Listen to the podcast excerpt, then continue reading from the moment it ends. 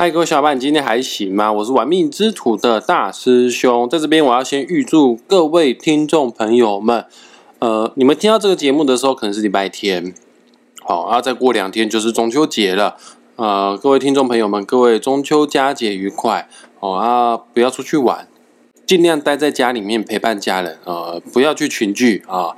这个虽然说现在疫情有趋缓哦，但是大家还是不要掉以轻心比较好啦。今天这个节目啊，大师兄想跟大家聊一聊有关于中秋节我们要如何来改运，想要来利用这个千载难逢的机会啊，来替家替大家来争桃花之外呢，也要添增财运。好啊，奉劝各位听众朋友们，赶快把这一集分享出去哦，因为在农历八月十五号之前，也就是中秋节之前啊，去做这些事情的话呢，效果会比较好。我不是说过了中秋节。之后你再做这些事情，你就没办法招桃花，没办法补财库。只是最好是在中秋节之前啊做会比较好，因为中秋节啊大家都知道它是一个跟月亮相关的节日啊。哦啊，在紫微斗数世界当中的月亮星啊，也就是所谓的太阴星哦啊。此外呢，太阴这颗星啊，在我们紫微斗数世界当中啊，是相当具有代表性的财富之星，它是富星哦，不是父亲的父啊，是富有的富哈。哎，这个还有太阴也是我们紫微斗数世界当中最代表性的感情星。基本上，你的命宫只要是坐镇太阴星的人，呃，你的财富方面呢，当然啦，如果有加其他凶星的话，会破点财，这是难免的哈。但命宫只要坐镇太阴星的人，或者是财帛宫，或者是福德宫。或者是田宅宫坐镇太阴星的话呢，基本上你的收入不至于太差，你是会有一点钱的哈。那会不会到非常有钱，还是要取决于你的太阴有没有被凶星干扰之外呢？还有取决于太阴的亮度啊。太阴如果是妙望的话呢，那当然会很有钱。另外呢，只要你是男生，你的夫妻宫，因为夫妻宫就是我们谈恋爱、谈婚姻、谈感情的一个宫位，如果坐镇的是太阴星的话，恭喜你，那也是非常好的一个配置哈，因为。我刚刚讲是男生嘛，男生的夫妻大部分都是女生呐，大部分都是老婆啦。哦，而你的老婆就是一个女人之心太阴心，代表说你的老婆是一个非常娴熟、非常温柔。然后算是个贤妻良母类型哈哦啊，夫妻宫放上太阴这个重感情的心的话，也表示说，哎，你们配偶之间的感情呢是不错的哦。刚刚讲的是男生限定哦，女生如果夫妻宫是太阴的话，那那就有一点点不是那么的 OK，因为太阴是很女人的星星。女生你的夫妻宫如果坐正太阴的话，那表示你的老公哦太太斯文了。呃，也虽然说这样的老公很有魅力，现在人也蛮喜欢这种草食男哦。但是有的时候遇到重大事情，你会觉得老公不够有肩膀，不够有承担力。有的时候会觉得他还蛮优柔寡断的。呃，女人最好太阴在哪个宫位？最好还是在命宫啊，因为太阴是女人之心。女生，我自己的命宫，我自己的命格就是太阴命的话，算是蛮得位的哈。要钱有钱呐。当然不要凶心干扰，不要凶心干扰哦。基本上呢，感情方面呢是可以得到一定程度的滋润的。再过两天就是中秋节了啊！大家都知道中秋节这个节日啊，虽然说叫中秋中秋哈，但是它是跟月亮相关的节日。就连在国外哦，大师兄以前哈，我在加拿大游学的时候，遇到中秋节时期，我的加拿大籍的 home 爸跟 home 妈，我以前有住 home stay 啊，然后。我一个轰爸轰妈，他们两个都是土生土长的 Canadian，就是加拿大人，土生土长的白人哦。然后他会送我 moon cake，什么意思呢？就是月饼。他跟我说这个是 moon cake，我说这不是月饼吗？我连老外他们都有这个共识哦，在中秋节的时候呢，要送我月饼。哦，然后我后来发现那个月饼是两年前的月饼啊，还在送给我哦。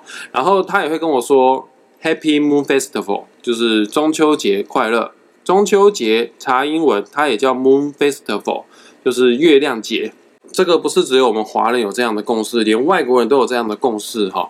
换句话说呢，中秋节这这一天哈，也是一年当中哦月亮磁场最强的时候。讲到这边，可能有些听众朋友会有意见，哎哎，大师兄不是啊，哎，农历八月十六号的月亮明明比中秋节的月亮还要来得更亮哈。嗯，对了，你说的可能也没错啦。尽管中秋节的当天啊，不一定是一年之中啊月亮最大、最圆、最亮的时候，但是我们从唐朝初期开始哦，已经经过了上千年的时间，人们都已经在中秋节赏月亮这个习俗一直延续下来了哈。啊，这样的集体潜意识已经经过了上千年、长年累月，深植在我们的心里了。不是只有华人有这样的意自觉哈。中秋节就是月亮节，连老外呢都说这一天叫做 Moon Festival。这样子的集体潜意识是累积聚集很多人的意念，不是只有在大陆、台湾啊，也不是只有老外。就连日本、韩国、越南、新加坡、马来西亚都有中秋节的月亮传说跟赏月习俗，所以尽管那一天月亮不见得是最大、最亮、最圆，但是那一天我们都有这个共识，那一天就是月亮磁场最强的时候。呃，古代的华人，其实日本、韩国都有哈，这个他们都会在中秋节当天会去祭拜月亮。为什么要去祭拜月亮？因为那天就是月亮的主场啊！哦啊，你去尊敬一下。那一天的执行官，那一天的那个老大月亮的话呢，我们相信哦，去祭拜月亮可以给我们带来好的福气哈。啊，主要是什么样好的福气？再讲一次，月亮就是紫微斗数世界当中的太阴星。我刚刚就讲了，太阴是女人心，女人去拜，呃，对女人的身体健康来说是好的。不管你是男生女生去拜，你都可以干嘛？它也是感情心哦，你也可以招桃花，让你的感情更丰富。呃，不是更丰富了，让你在感情方面是可以得到快乐的。呃，不管是男生女生，你在那一天哈，呃，做了一些活动的话呢，也可以帮你招财，因为太阴也是财富之星啊。那具体要做哪些事情呢？呃，很推荐大家各位单身的朋友们，你可以在中秋节的那一天，呃，农历八月十六号勉强也可以了，但是尽量在农历八月十五号之前把它做完这件事哈。呃，单身的朋友，你可以去月老庙去祭拜月老，跟月老说说话。啊，然后下订单给月老啊，让月老帮助你，协助你，可以得到一个一段非常好的姻缘。啊，如果你想要拥有更多财富的朋友的话呢，我也很建议大家哈，在中秋节当天呢，你可以去祭拜土地公。呃，很多人可能不知道，土地公在我们中华文化当中是相当具有代表性的一位财神爷哦。土地公是财神爷，为什么呢？因为国父孙中山说过一句话：“有土司有财。”哈，自古以来，我们觉得有土地的话，就是一种财富的象征。直到现在，在台湾很多有钱人哈，有钱他们都想要干嘛？买不动产啊，买土地啊。还有中秋节，顾名思义，一定是在秋天嘛。秋天也是一个财富相关的季节。所以说你要去拜土地公，拜这个财神啊，因为我们古时候华人社会都是属于农业社会，春天呃春天的时候在插秧播种，啊秋天的时候呢，大概都在收割，没有在冬天收割，冬天太冷，秋天收割下来的农产品去卖了钱，钱就会入干嘛？就会入财库。所以说秋天是一个跟财富相关的季节，哦啊，在这样子的季节里面呢，你就要去拜土地公，保佑你农作物丰收，保佑你财库满满。因为土地公就是掌管土地相关、农业相关的事情哦。土地公他也是在农历八月十五号，也就是中秋节的那一天得道成仙的哈。有人说是农历八月十五号是他生日，其实不是啊，他是农历八月十五号土地公得道成仙，所以说那一天中秋节那一天对土地公来说也是个很特别的日子啊。怎么样拜土地公呢？你就是拿甜甜的东西啊、黏黏的东西，像马吉啊、像年糕啊。你贵啊，花贵啊，哦，去祭拜土地公，他就可以保佑你往后的日子里面呢，可以发大财。这个是一般民俗的讲法哦。招桃花的方法就是去拜月老，哦，去拜土地公。然后以前哈，这个大师兄可能也会做类似这样的事情，哦，但我长得很帅，我不会去拜月老了，我比较没有缺桃花了，哦，但我会去拜土地公了，哦。但现在呢，我已经不太一样了，因为现在大师兄哦，我是有信仰的。但我跟大家讲一下哈，以前我在我的节目很常跟大家重复类似说过这样的话：信仰不等于是宗教。以前大师兄可能有宗教信仰，那现在呢，我比较偏向我有信仰，但是我的宗教现在就比较 open mind，就比较开放，没有一个很。特地的宗教，以前大师兄会去拜拜，现在我已经不太会去拜拜了哈。哎，那我现在跟大家分享一下哈，一样哈，毕竟这个是集体潜意识。中秋节就是月亮节，它就是太阴这颗星磁场最强的时候哦。所以说，你只要有这样子的信念，你知道中秋节那一天是太阴磁场最强的时候，它是你要招桃花、你要招财最好的一天。你只要有这样的信念，你去做，等一下我要讲的这些事情的话，它真的可以帮助到你在往后的日子呢，这个桃花朵朵开，然后呢数钱数到手抽筋。要做什么样的事情呢？其实我先破题一下哈，大师兄后面要讲的这些东西，全部都是源自于吸引力法则。好啊，你只要在中秋节那一天做吸引力法则这些事情，就会帮你招桃花、招财运。呃，首先先讲一下怎么样招桃花哈，请你在中秋节的那一天开始做爱自己的行为。什么是爱自己呢？你可以去照照镜子，你去欣赏你自己的身材，欣赏你自己的外表，对镜子里的自己说感恩，我有这么漂亮的鼻子。因为大师兄，我对于我自己的外在。最最感到满意的地方就是我的鼻子，啊，你也可以对着镜子感恩说，哎，感恩我拥有一个这么迷人的单眼皮啊，这个大师兄的眼睛很像韩国的那种单眼皮，哎，我真的是在加加拿大人遇到很多韩国人跑来跑来跟我说韩国话，我听都听不懂，他们都以为我是老乡哦。你可以看着镜子欣赏你自己的身体，不是只有五官而已哦，感恩我有这么这么漂亮的胸部哦。我是没有胸部啦，那女生的话，你可以感恩你自己的胸部，好啊，可以感恩我有拥有这么美丽的屁股等等之类的。那一个人值得被爱，绝对不是只有外在而已。呃，一个人会被人家喜欢，除了外表之外，可能还有一些内在的特质会吸引人家去爱上他、喜欢他。你也可以对着镜子的自己说：“呃，感恩我有一个赤子之心，因为赤子之心是很迷人的哦。感恩我是如此的活泼可爱。”感恩我是如此的善良，感恩呢我是如此的负责任，感恩我是如此的贴心，感恩我是值得被爱，感恩我拥我拥有爱人的能力。哦，讲完这些东西之后呢，你尽量拜托大师兄，刚刚前面都是举例哦，请你尽量哈去挖掘你自己的优点，一直去感恩你拥有的东西。只要你对宇宙发出一种爱的频率。感恩的频率之后呢，我刚刚都说哦，你要爱自己哈。你说自己的优点，这个过程当中全部都是爱自己的行为。只要你对宇宙发出这样子爱的频率呢，呃，宇宙自动就会帮你吸引越来越多的爱在你身边发生。那当然，你是单身的人，你就有极有可能你会用很快的速度来干嘛？来脱单。除了我刚刚讲的这个方法之外，还有一种爱自己的行为。呃，请你要善待自己，不要勉强你去做一些你不喜欢做的事。比方说，有的时候下班我们必须得要去陪客户应酬吃饭。如果你真的很讨厌做这样的事情的话呢，我不是说每次都不要去哦。我知道，如果跟老板说，老板，我以后都不去应酬的话，你可能会被 fire 掉。那你偶尔的适时的善待你自己，偶尔哈，要勇敢的说，不好意思，我今天真的有事情，我没办法去应酬。啊，偶尔呢，给自己泡个舒服的澡；偶尔呢，给自己吃一颗很好吃的，嗯，比方说，像我很喜欢吃缤纷乐。我当我心情不好的时候，我都会吃健达缤纷乐。我就觉得这个是爱我自己、善待我自己的一个表现。虽然说会变胖，但是我还是要去爱我自己。